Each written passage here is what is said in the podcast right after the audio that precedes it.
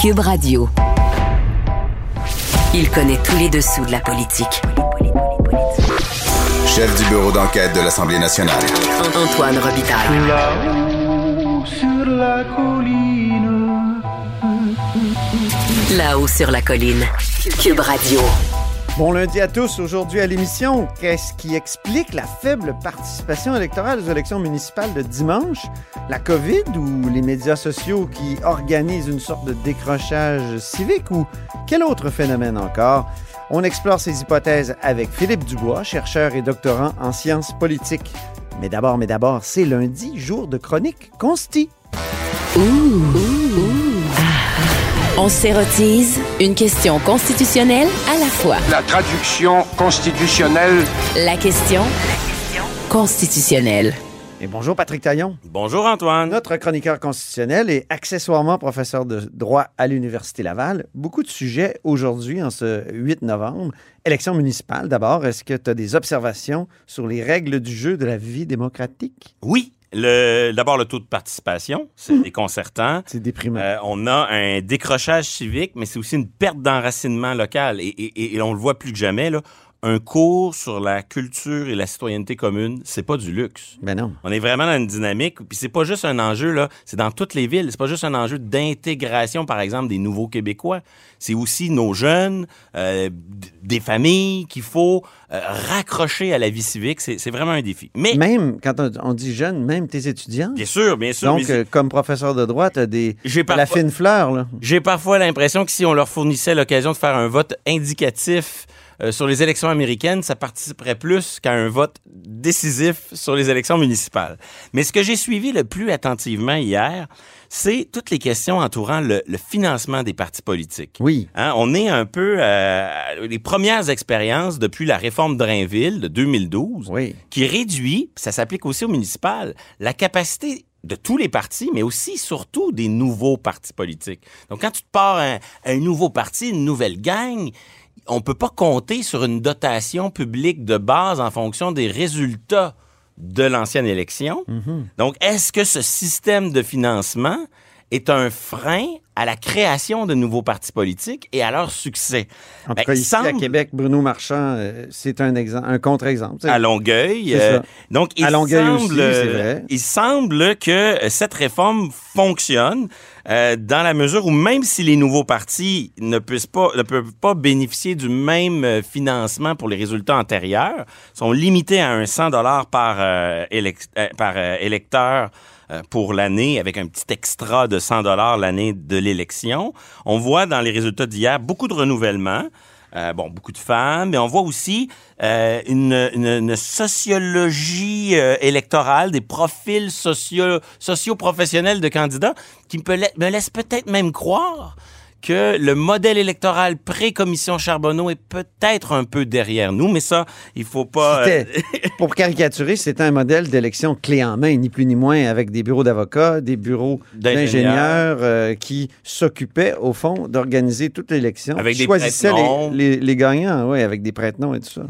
Mais à la fin, le renouvellement qu'on a vu hier, c'est pas tant le fruit d'une vague, là, nos, Fran- nos amis français diraient dégagiste. Je pense que on, on a beaucoup d'élus qui ont fait désertion. Oui. Euh, Gatineau, Longueuil, Laval, et, et c'est pas sans lien avec ce que je pourrais appeler le, le blues des élus à l'heure des réseaux sociaux. Oui. Et ça aussi, c'est un sujet préoccupant euh, dans notre vie démocratique.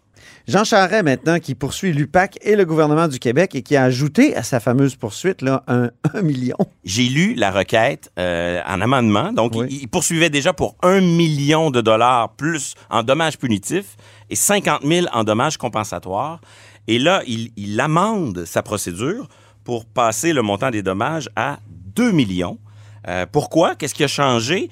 Ben, c'est toujours pour le- les fuites médiatiques entourant l'enquête dont il était l'objet.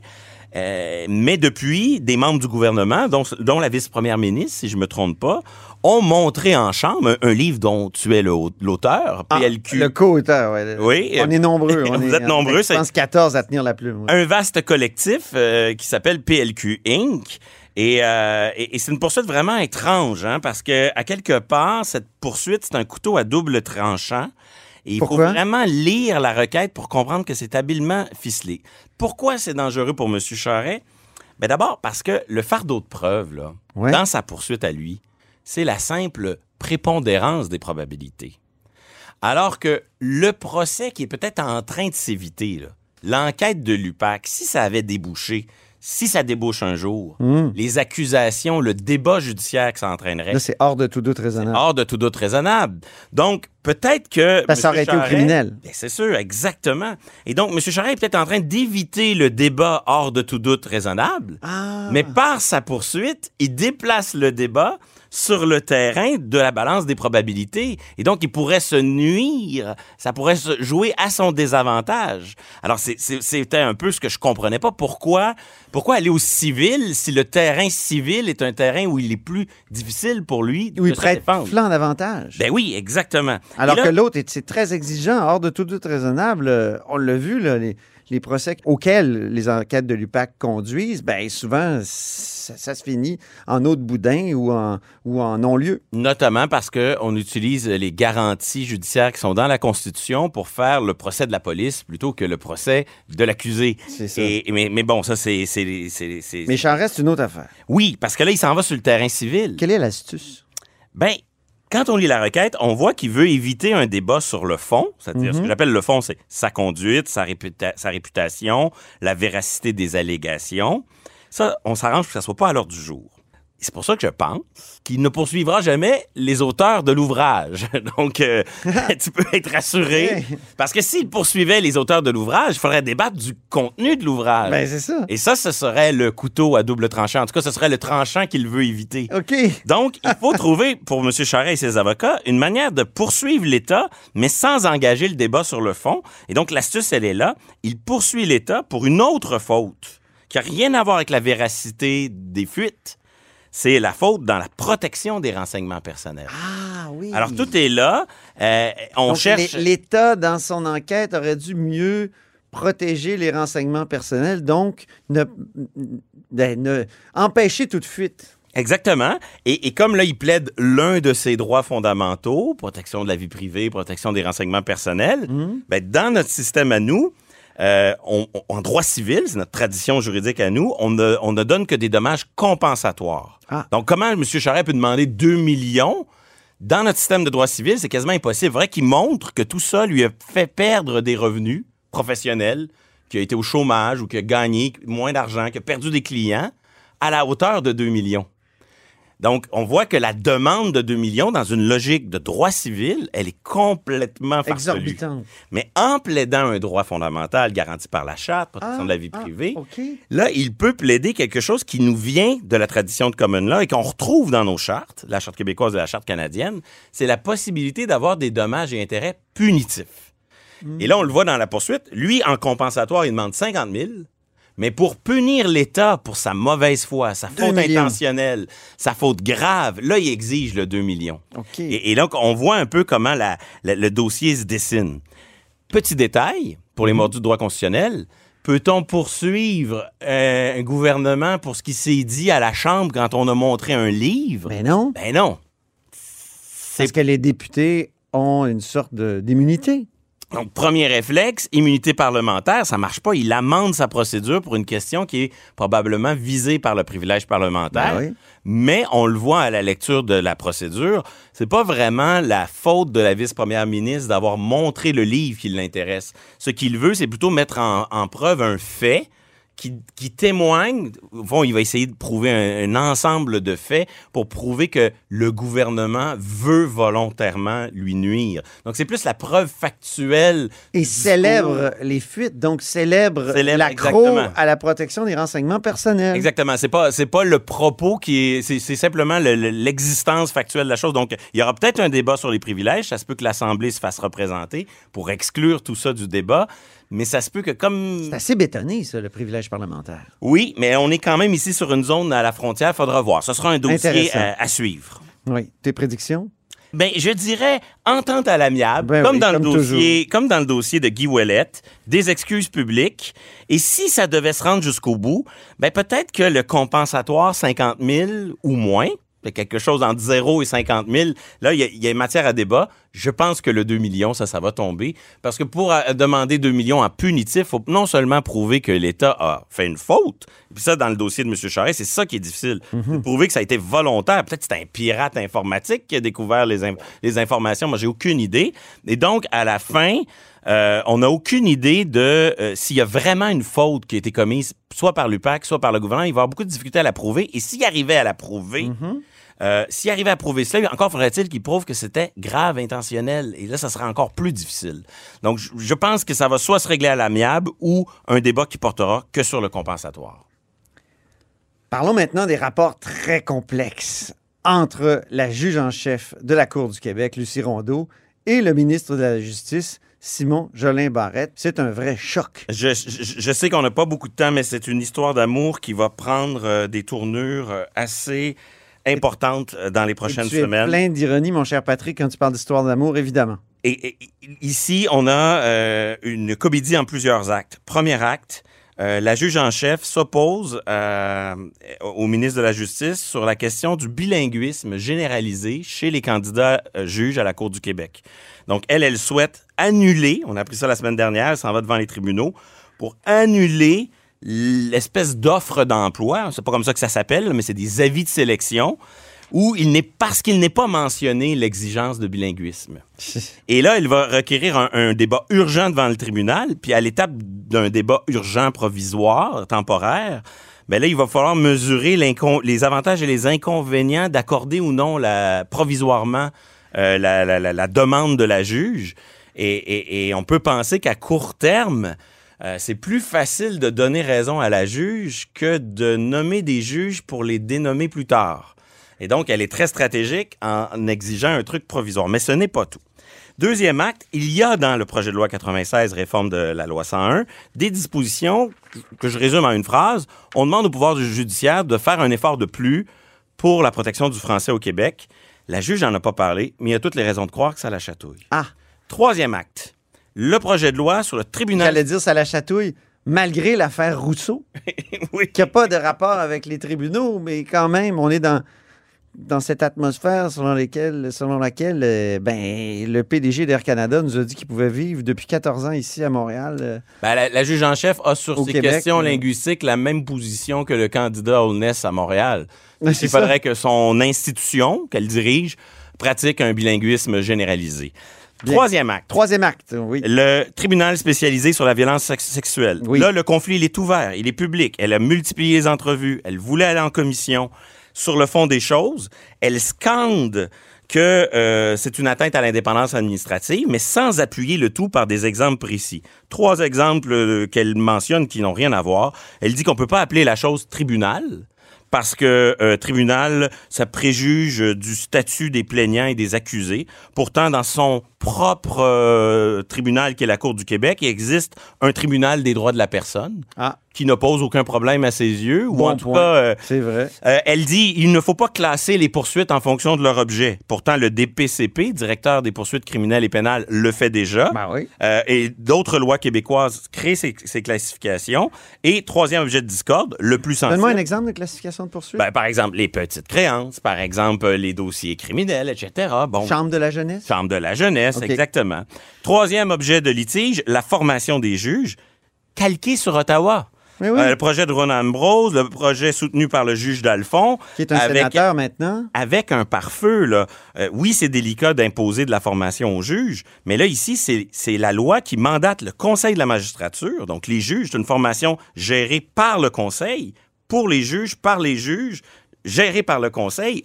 On voit que, que ça a été organisé de façon Est-ce délicate. que la question de l'indépendance judiciaire a été soulevée à l'époque euh, pour la loi de Rona Ambrose? Évidemment qu'on en a discuté dans les Oui. débats parlementaires, mais on Je est arrivé... que le collègue Marc Chevrier de, de l'UCAM Oui. avait dit des choses là-dessus. Et, et le juge d'Alphonse s'est personnellement impliqué comme sénateur pour s'assurer que ça soit euh, convenable. Mhm. Mais on le voit là ici, on, on scande un slogan, un principe super important, l'indépendance judiciaire.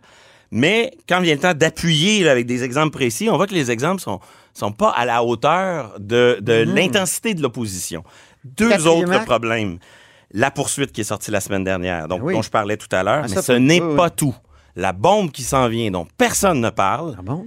Juillet dernier, la Cour suprême du Canada a invalidé la loi qui définit la compétence de la Cour du Québec. Bien sûr. Cette loi a été annulée à l'occasion d'un litige dont on a parlé ici à ce micro. La Cour supérieure poursuivait la Cour du Québec, trouvait que la compétence était trop large. C'est symbolique, c'est juste une histoire de montant, puis mais peu importe. c'était- La loi C'était le seuil d'entrée le- à- à la Cour du Québec qui avait été haussé par les parlementaires à Québec. Pourquoi? Pour que la Cour du, euh, de Québec entende plus de cas. Pourquoi? Pour désengorger les tribunaux. Or, la Cour supérieure s'est rebuffée, a poursuivi la Cour du Québec et a eu gain de cause. la loi est invalide, mais avec une suspension pour laisser un moment aux législateurs pour réécrire la loi. Donc ça, là, ça veut dire que d'ici les prochaines élections, d'ici l'été prochain, le Parlement québécois, le gouvernement de la CAQ doit réécrire la loi qui crée la Cour du Québec dans un contexte de cette relation d'amour. Mon Dieu. Là, imaginez là, la, la prochaine étape. Si jamais on redéfinit la compétence même de son tribunal, ce que la Cour suprême ordonne de faire. Si jamais par la même occasion on met des nouvelles mesures pour améliorer l'accès à la justice, est-ce que euh, tout geste un peu audacieux, ambitieux fait par le Parlement va être perçu comme des représailles ou au contraire comme un Parlement qui fait son travail? Qu'est-ce que va adopter la juge Lucie Rondeau comme attitude après toutes les étapes dont on vient de discuter? Oui. Cette relation-là, elle est très, très malsaine. La juge a dépassé les bornes. Oui. Et surtout, au moment où arrive cette révision de la loi constitutive de son tribunal, elle place les intérêts supérieurs de son institution et la bonne administration de la justice dans une position extrêmement délicate. Et les élus aussi, parce que je vous rappelle, là, au risque de mélanger les, les pommes puis les oranges, Mhm. Jean Charest a déjà été obligé de démissionner comme jeune ministre parce qu'il avait appelé un juge. Oui, oui, oui. Donc, la, la capacité des parlementaires, notamment des parlementaires de l'opposition qui aimeraient ça, que la, que la juge en chef vienne au Parlement, puis qu'on jase, puis tout ça, c'est pas simple. Ben c'est une question très délicate. Le Parlement a un rôle, les tribunaux ont le leur, les, les moments de contact doivent être limités. Et là, là, quand ça se transforme, ça se transforme en relation d'amour aussi intense, ben, on voit mal comment les prochains mois euh, pourraient nous permettre de se sortir de cette situation extrêmement délicate où on a l'impression que euh, l'orgueil de la juge en chef l'emporte sur les intérêts supérieurs de son institution. Que c'est bien dit, il n'y a rien à ajouter. Merci beaucoup, Patrick Taillon, notre chroniqueur constitutionnel et accessoirement professeur de droit à l'Université Laval.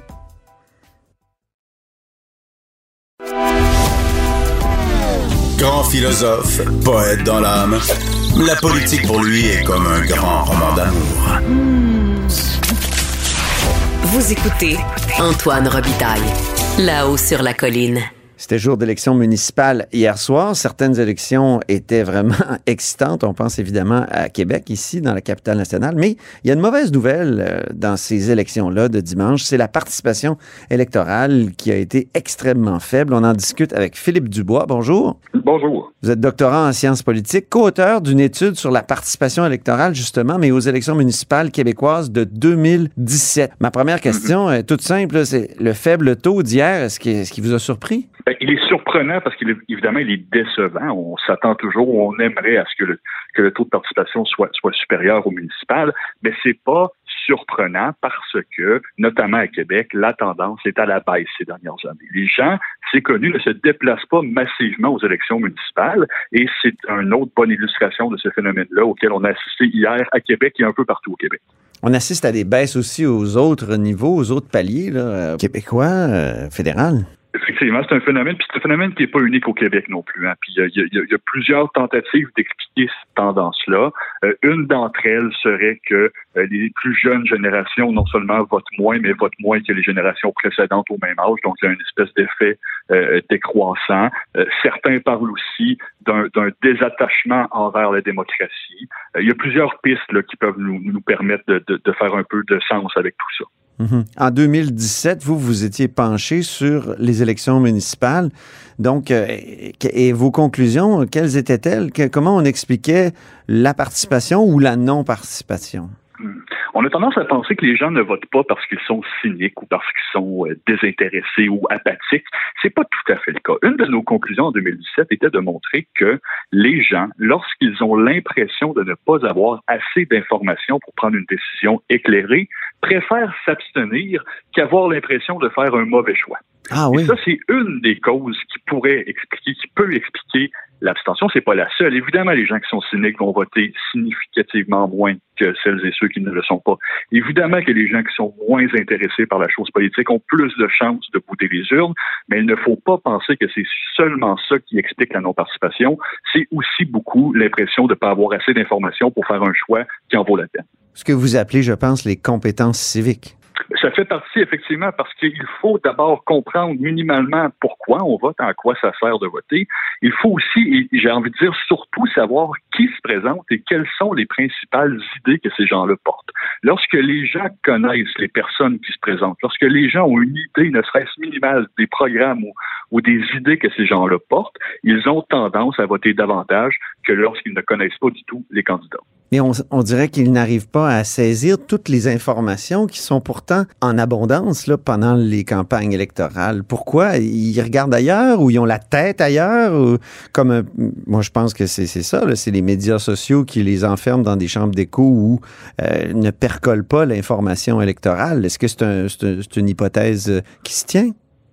Bien, évidemment qu'on vit hein, dans une espèce d'époque de, de, de surdose d'informations. On a accès à beaucoup d'informations, mais l'information, elle n'est pas toujours de, de bonne qualité, de Mhm. qualité équivalente. Bon, on est influencé un peu partout.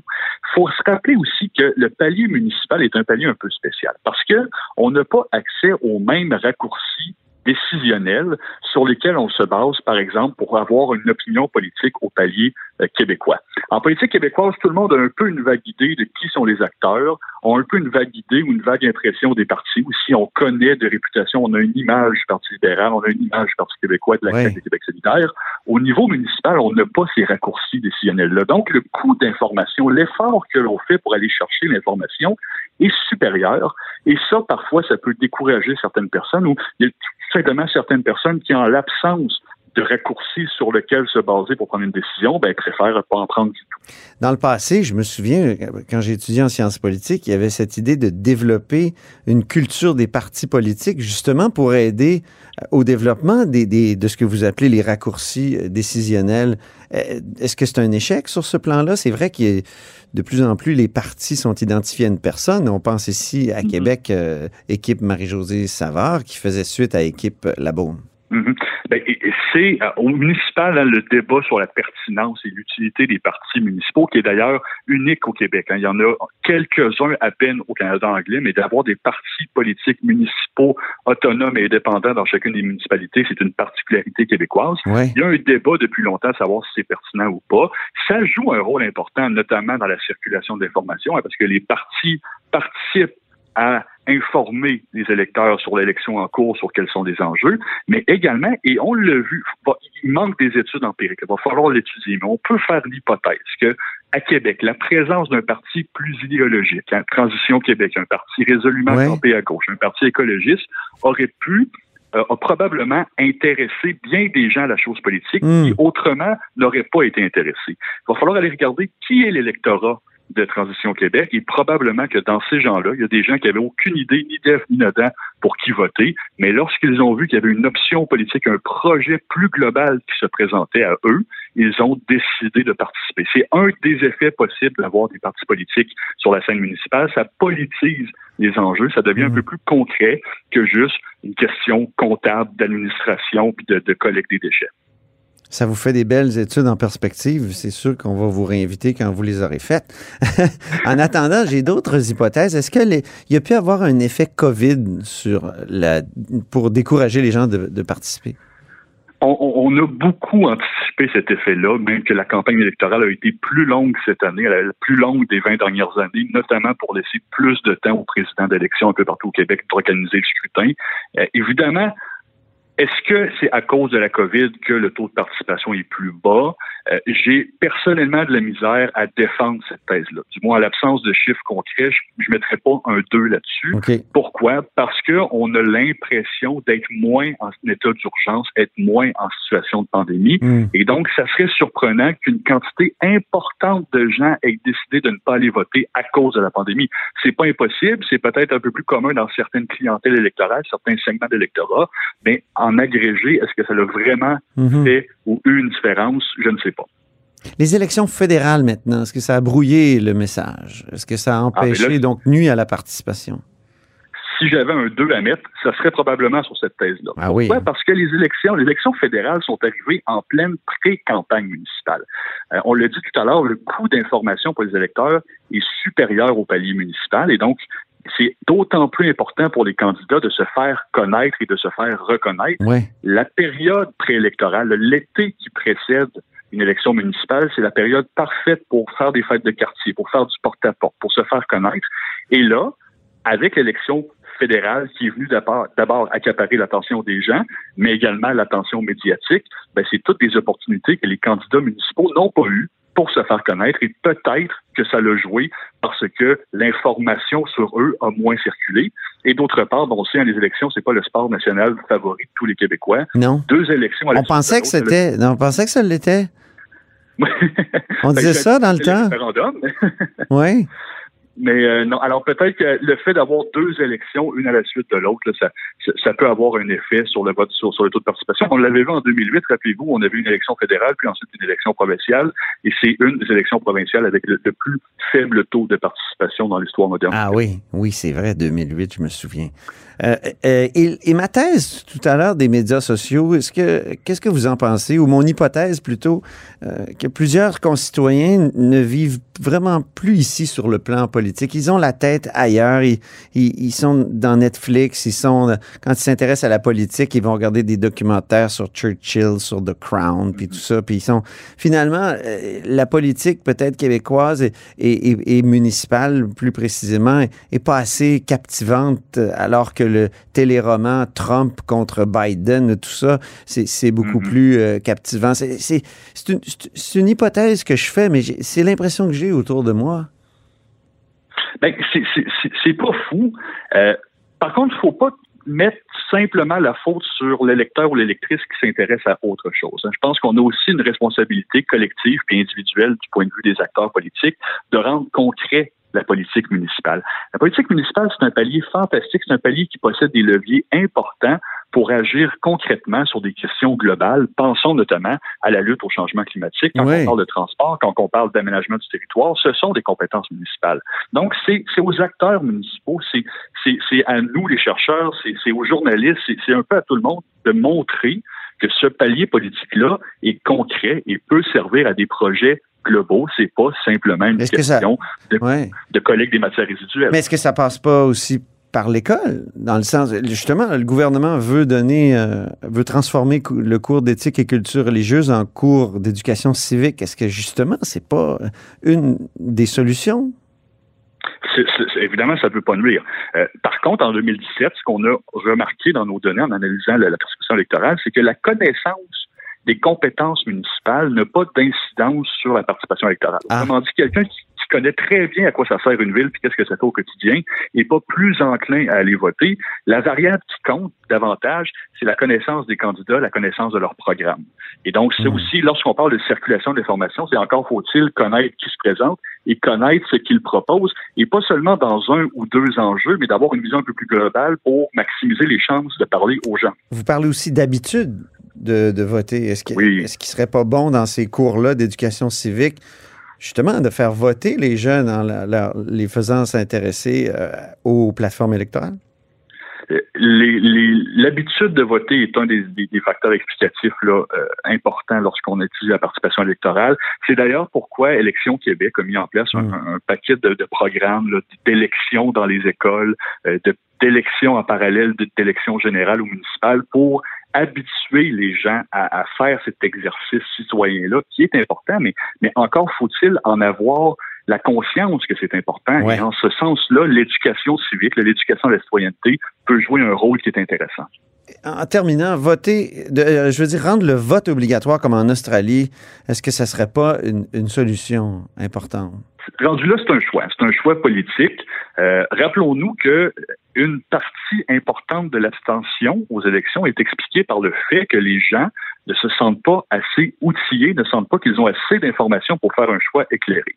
Donc, est-ce que la meilleure solution, c'est de les obliger à aller voter malgré qu'ils ne pensent pas avoir assez d'informations pour le faire, ou c'est d'augmenter l'information qui leur est transmise pour espérer augmenter leur intérêt? C'est un peu la poule et l'œuf. Si on oblige le vote, euh, peut-être qu'ils vont se sentir obligés de s'informer aussi, non? Vous avez raison que c'est la poule et l'œuf, je pense que ce que ça explique pourquoi certains pays ont décidé de le faire, puis certains pays ont décidé de ne pas le faire. Il y a, malheureusement peut-être pas de, solution miracle, et ça nous rappelle l'importance de valoriser la démocratie, parce que la démocratie, si on la prend pour acquis, ben, elle disparaît un peu. C'est un excellent mot de la fin. Je vous remercie beaucoup, Philippe Dubois. Ça me fait plaisir. Bonne journée. Je rappelle que Philippe Dubois est doctorant en sciences politiques à l'Université Laval. Il est l'auteur d'une étude co-signée avec François Gélineau sur les motifs de la participation électorale aux élections municipales québécoises, le cas de 2017. Et c'est tout pour La Hausse sur la Colline en ce lundi. Merci beaucoup d'avoir été des nôtres. N'hésitez surtout pas à diffuser vos segments préférés sur vos réseaux. Ça, c'est la fonction partage. Et je vous dis à demain. Cube Radio.